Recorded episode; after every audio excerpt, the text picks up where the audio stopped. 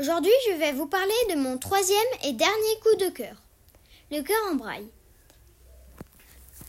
Je lui ai attribué une note de 19,75 sur 20.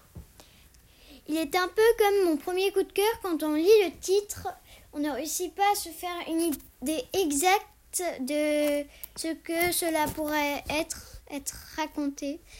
Et quand on pense euh, que l'on a trouvé et que l'on décide de commencer le livre, on se dit au bout de 20-30 pages que ce n'était pas du tout ce que l'on pouvait envisager. L'histoire raconte un petit garçon, Victor. Pour lui, une année scolaire, c'est comme euh, du sol euh, sans l'élastique.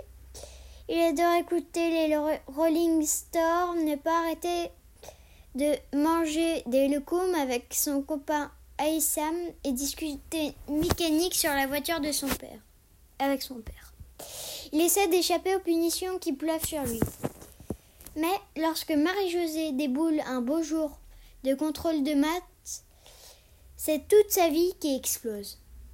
Si vous avez des questions ou des idées d'émission, merci de me contacter via l'adresse mail axx1.fr axx1.fr